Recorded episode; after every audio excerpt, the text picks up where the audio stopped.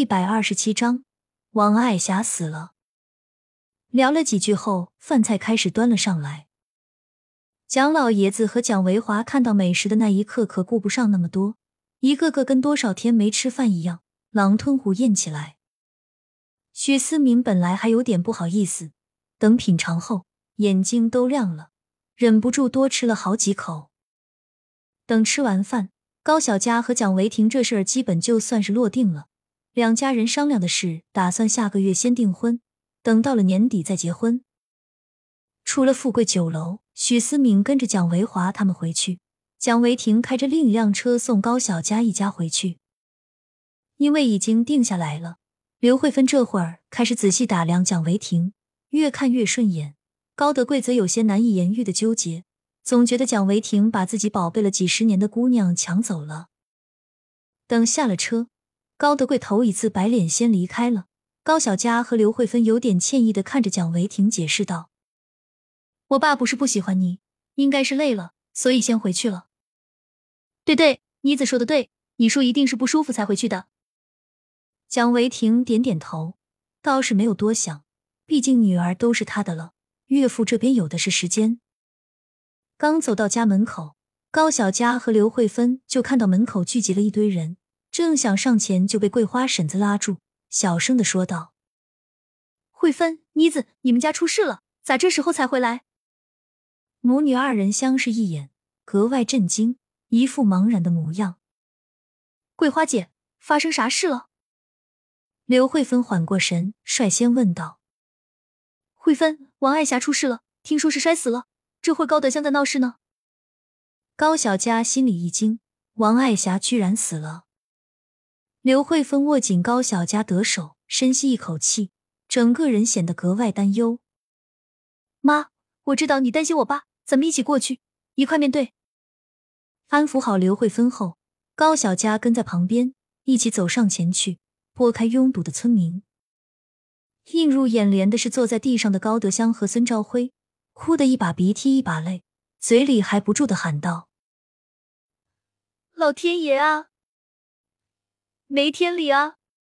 婆婆死了，却得不到善后，高德贵，你没有良心，亏得我爸妈把你养大。”高祥龙此刻也站在一旁，颤颤巍巍。之前因为去了朋友那里，得知出了这么大的事情，还是出现了。高小佳看到爷爷现在头发花白的模样，心疼不已。爸，你从小就偏心，现在我的妈妈死了，丈夫也没了，回来连个住处都没有，你让我们孤儿寡母怎么活？高德香边说边流泪，还不忘给孙兆辉使眼色。他知道现在要如何博得众人眼球。获得同情心。是啊，爷爷，我们现在走投无路了。奶奶都出事了，她的家产也都被占了，我要为她讨回公道。孙兆辉原先委屈的表情，看到高小佳后，立马变得凶狠起来，恨不得下一秒吃了他。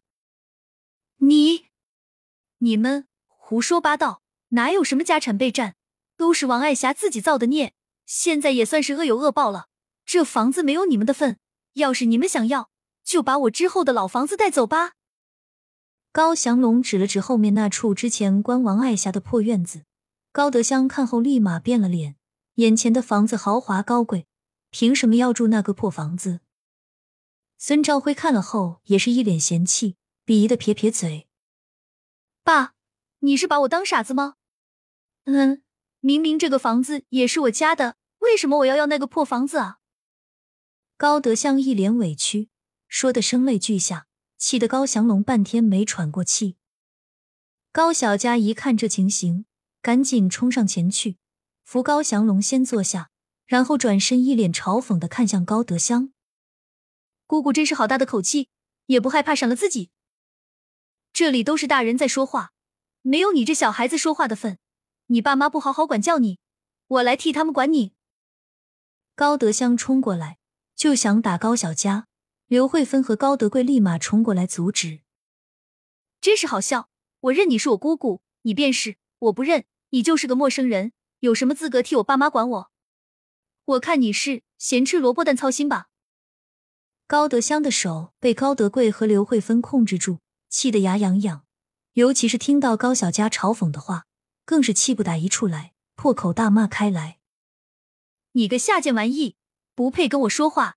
小小年纪就出去跟男人在一起，几天几夜不回来，早就不是清白身子了，有什么好得意的？”高小佳知道高德香说的是之前被人贩子绑走的时候发生的事情，当时只有一些亲近的人才知道发生了什么，其他村民根本不知道。一看高德贵和刘慧芬煞白的脸，有的开始八卦起来。胡说八道，全是胡说八道！你还好意思提当年做长辈的？怎么可以这样毁了妮子的一生？你知不知道人言可畏？当年就是你和王爱霞两人组织的，让人贩子抓了妮子。要不是遇到警察，现在我孙女都不知道在哪里了。高祥龙的话解开了谜团，村民看着高德香，眼神都变了。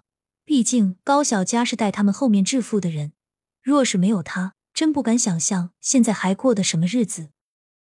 爸，为什么你总是偏袒他们？我才是你的亲生女儿啊！高德香眼神有点慌乱，见谎言被戳破，更是脸上挂不住，对着高祥龙嚎啕大哭起来。若不是爷爷，你应该在监狱里过完你的下半生，而不是像现在这样。在这里跟我掰扯这些没用的破事。如果你还想孙朝辉有个妈，不至于孤苦伶仃一个人的话，我劝你适可而止。高小佳的话让高德香彻底瘫软在地上，嘴里不停的念叨：“我不能有事，我不进监狱。”高祥龙在一旁一脸痛心的看着高德香，不住的责怪自己当初没有好好管教他，才会变成今天这副模样。高德贵看高德香瘫软在地的模样，内心也格外心疼。毕竟是从小宠到大的妹妹，谁也不愿意看到今天这副场景。爸哥，你们把他拉走吧。还有孙朝辉，至于奶奶，我和爷爷还有妈一起好好给奶奶办个后事。毕竟死者为大。高小家的话成了一家的主心骨，都纷纷照做。